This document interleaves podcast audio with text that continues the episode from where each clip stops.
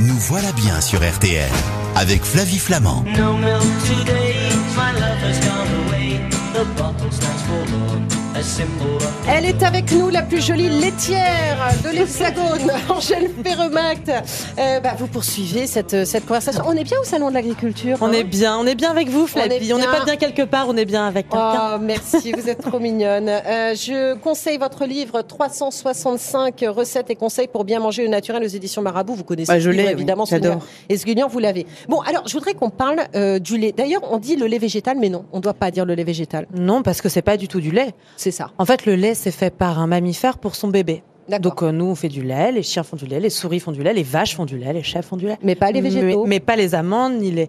En fait, les boissons végétales, ce qu'on appelle euh, vulgairement les laits végétaux, ça n'a de lait que la couleur Mhm. et l'utilisation. D'accord. Mais, euh, mais finalement, ce sont des céréales ou des oléagineux, comme des amandes, des noix, etc., qu'on va écraser, broyer, filtrer et auxquels on va ajouter de l'eau. D'accord. Et donc ça, c'est super en, en- en termes d'apport aussi, parce que c'est vrai qu'on nous dit toujours que euh, le lait de vache, ce sont des apports de calcium, de protéines. C'est une réalité? Oui, c'est une réalité. Le lait de vache contient beaucoup plus de protéines et de calcium que les boissons végétales. D'accord. On retrouve beaucoup de boissons végétales qui sont, qui sont supplémentées en calcium notamment. Mais ça n'est pas les mêmes choses, vraiment. Ouais. C'est- deux choses tout à fait différentes finalement. Donc en fait, il ne faut pas attendre de ce que l'on va appeler nous vulgairement un lait végétal, même si on appelle ça une eau végétale. euh, il ne faut pas attendre les mêmes choses que. Il ne faut que pas attendre les mêmes choses. Et ça. surtout, je voudrais juste faire appel un peu à votre bon sens. On n'a pas besoin de lait. On a Mm. besoin de lait quand on est un bébé. Mm. On a besoin du lait de sa maman ou éventuellement d'un autre mammifère qui, gentiment, avec ou contre son gré, comme la vache. filer, comme la vache, Voilà. va nous filer le, le lait qui aurait dû être pour son petit bébé à elle, D'accord. pour nous. Mais en fait, les nourrissons ont besoin de lait. D'accord. Ça, c'est sûr, c'est une certitude. Ok. C'est même très important. Même les nourrissons des personnes véganes ont besoin de lait. En revanche, nous, on n'est plus des bébés, on est des adultes, on n'a pas besoin de lait. On a besoin de calcium, on a besoin de fer, mais on peut les retrouver. Le fer dans les, dans les lentilles, dans les haricots, etc. Le calcium, notamment dans les, dans les légumes à feuilles vertes. Mmh.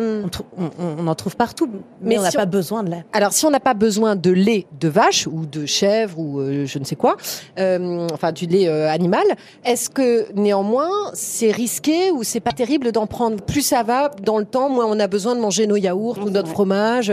Donc, est-ce que est-ce que c'est c'est une réalité? Est-ce que ça, ça Mais- craint un peu de consommer du lait? Bah, alors, le lait serait pro-inflammatoire. Et il, C'est ça. et il- il favoriserait la sécrétion de mucus. Le mucus, vous savez, c'est la morve, les glaires, enfin, tout ce qui, toutes nos colles, quoi. Voilà, et les Comme infections ORL en fait. les, les ça. infections ORL et l'ostéoporose, etc. En fait, il n'y a pas d'études euh, scientifiques basées là-dessus. En revanche, on remarque, c'est des constatations, que dans les pays où on consomme pas de, de lait de vache, comme en Asie par exemple, il Mm. n'y a pas de problème d'ostéoporose et il y a beaucoup moins de problèmes de cancer du sein et de problèmes ORL. On remarque aussi sur soi-même que quand on consomme plus de ou peu de féculents, de produits laitiers et de produits industriels, on a beaucoup moins tous ces problèmes-là. D'accord. Mais finalement, quand on, on- pour moi, c'est vraiment le bon sens qui doit animer nos, nos, nos, nos façons de cuisiner et de, et de se nourrir. Et comme disait Hugo Desnoyers, euh, en fait, ce qu'il faut, c'est se rendre compte que c'est un produit précieux, tout simplement, que Mm. c'est fait par une vache pour son veau, que Mm. ça- il y a eu un coût pour, pour qu'on obtienne ce lait et qu'on doit l'utiliser de façon consciente. Donc, pour se faire plaisir avec un bon beurre, un bon plat, un bon verre de lait, un bon chocolat chaud, mais que c'est- pas Ouais. de la fast-food, quoi. C'est Bah, en fait, un produit de qualité, c'est un produit précieux. Parlons du lait. On a bien compris que on n'a pas besoin en tant qu'adulte euh, de boire du lait. Il faut que ce soit de la gourmandise, du bon lait bien choisi. Justement, la question se pose est-ce qu'il vaut mieux du lait demi-écrémé ou du lait entier, Angèle? Moi, je trouve que ce qui vaut le mieux, c'est du lait frais sorti du pied de la vache, Ouais. qui a encore tous les enzymes, qui est pas passé par des usines, qui n'a pas été chauffé, pasteurisé, etc. Ça, c'est l'idéal. Quand il est tiède, mais vraiment qui vient de sortir du pied, du pied de la vache et qu'il est tiède, c'est absolument inouï. Là, ça, c'est vraiment. Là, Ah, on tu parle de qualité. Ça, c'est le, le mieux du mieux. Ouais. Euh, et sinon, moi, je, je trouve que ça dépend de la façon qu'on a de le digérer, parce que le, le lait est très gras. Mm. Moi, je préfère le lait, le lait entier. D'accord. Je préfère la crème, finalement. Ok. Oui, bah oui, moi aussi, c'est mon côté gourmand. Euh, le lait de chèvre et le lait de brebis, en dehors du fait que ça sent vraiment la bête. Ça- non, mais ça, ça sent la biquette. euh, hein Euh, le goût est, très bien fort. En fait, c'est surtout qu'on n'est pas habitué à ces goûts-là.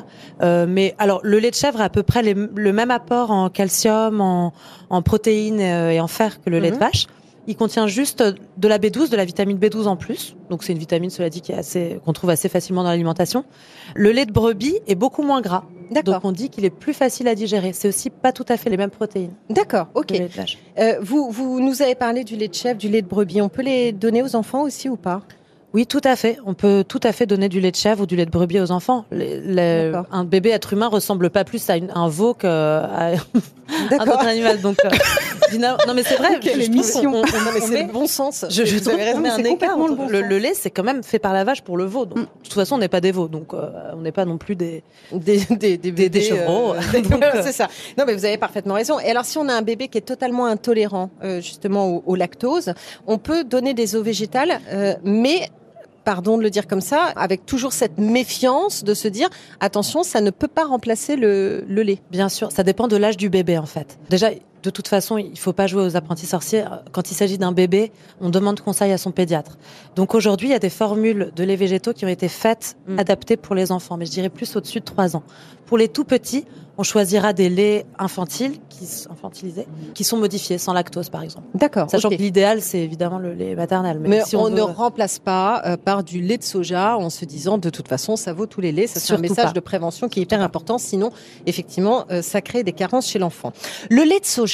Alors c'est euh, le plus populaire, euh, la plus populaire des eaux végétales. Les atouts nutritionnels euh, et, et peut-être les limites aussi de l'eau de soja, du lait de Alors, soja. Les limites, il y en a quand même pas mal, parce que déjà le soja, c'est ce qu'on appelle un phytoœstrogène. Ça veut dire qu'il va agir dans le corps comme des œstrogènes. Donc par exemple pour les femmes enceintes, pour euh, les, les jeunes garçons, euh, en fait c'est pas la peine de se rajouter des, des, des œstrogènes. Ça peut même euh, dérégler un petit peu. On dit que c'est pour ça que, que notamment au Japon la pilosité des garçons est, enfin la pilosité est moins élevée parce Mhm. qu'en fait ils consomment beaucoup de soja et donc ça, ça fait l'effet d'œstrogène en fait dans le corps, qui est l'hormone de la femme. D'accord. Donc euh, déjà, il y a ce petit bémol avec le soja. Il y a aussi un petit problème, c'est qu'en fait le soja n'a pas vraiment beaucoup de goût. Donc dans les laits de soja, dans les boissons végétales au soja qu'on retrouve dans les magasins, on retrouve souvent une liste d'ingrédients assez longue, avec de la, de la gomme euh, ajoutée pour la consistance, du calcium ajouté, Ouais. d- du sucre parfois, etc. Donc euh, je suis pas euh, hyper pour, même si le soja contient beaucoup de calcium et des protéines. C'est celui qui contient le plus de protéines des, des laits végétaux. D'accord. Ok. Le lait d'amande? Le lait d'amande, euh, léger, très digeste. Alors, il y a un truc aussi avec les, la différence euh, boisson végétale et lait de vache, c'est que c'est beaucoup plus écologique de consommer des boissons végétales. Peut-être un petit bémol sur l'amande. Il faut savoir la provenance des amandes parce que quand les amandes viennent de Californie, ça requiert beaucoup beaucoup d'eau pour faire pousser les amandiers et c'est dans une région où ils en ont pas beaucoup. Donc choisir plutôt des laits d'amande. Il y a certaines marques qui montrent, euh, qui Mm. mettent en avant leurs euh, leurs producteurs, qui sont faites en Europe. D'accord. Euh, dernièrement, euh, mon fils m'a demandé euh, du lait enrichi en protéines ou enrichi en calcium.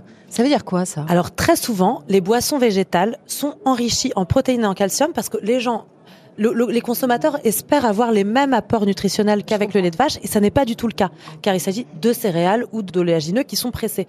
Donc on retrouve souvent, on rajoute du calcium, on rajoute des protéines, on rajoute euh, euh, du, du fer, ce genre de choses. Donc attention à ce qu'on rajoute. Si c'est euh, d'origine végétale comme par exemple des algues, euh, ça va. Euh, en revanche, euh, il faudrait pas ajouter n'importe quel produit. Mais pour moi, plus la liste d'ingrédients est longue, Comme d'habitude. bah ouais, moins, Très bien. moins bien. Le lait de riz. Ah moi j'adore le lait de riz et on nous le propose avec euh, plein de saveurs différentes. Bah, moi aussi, j'aime beaucoup le lait de riz. Ah, je trouve que le lait de riz et le lait d'avoine sont assez intéressants, notamment pour le matin, parce qu'ils ont une saveur assez sucrée. euh, ils sont, ils sont beaucoup plus légers, tous les deux d'ailleurs, et c'est les moins caloriques. En revanche, attention parce que le lait d'avoine, même si moi je l'aime beaucoup, il est très onctueux. On peut faire des lattés avec, vous savez, on peut Mhm. faire mousser nos boissons chaudes. Euh, il a un petit bémol, c'est que même s'il a peu de calories, il a un indice glycémique élevé. Ok. Ça veut dire qu'on risque d'avoir un peu faim quelques heures après et euh, de tomber dans un truc euh, du coup, Ok. un peu moins. Et le lait de noisette. Le lait de noisette, moi je trouve que le goût est très fort. Ouais. Donc ça peut être très intéressant dans un flan par exemple, ou si on veut faire une pâte à crêpes euh, particulière avec un, un petit goût. Mais le goût est vraiment. Le lait de noisette est aux boissons végétales, ce que le lait de brebis est euh, au lait D'accord. Ok. Donc c'est bah, Il a un goût c'est beaucoup plus puissant quoi.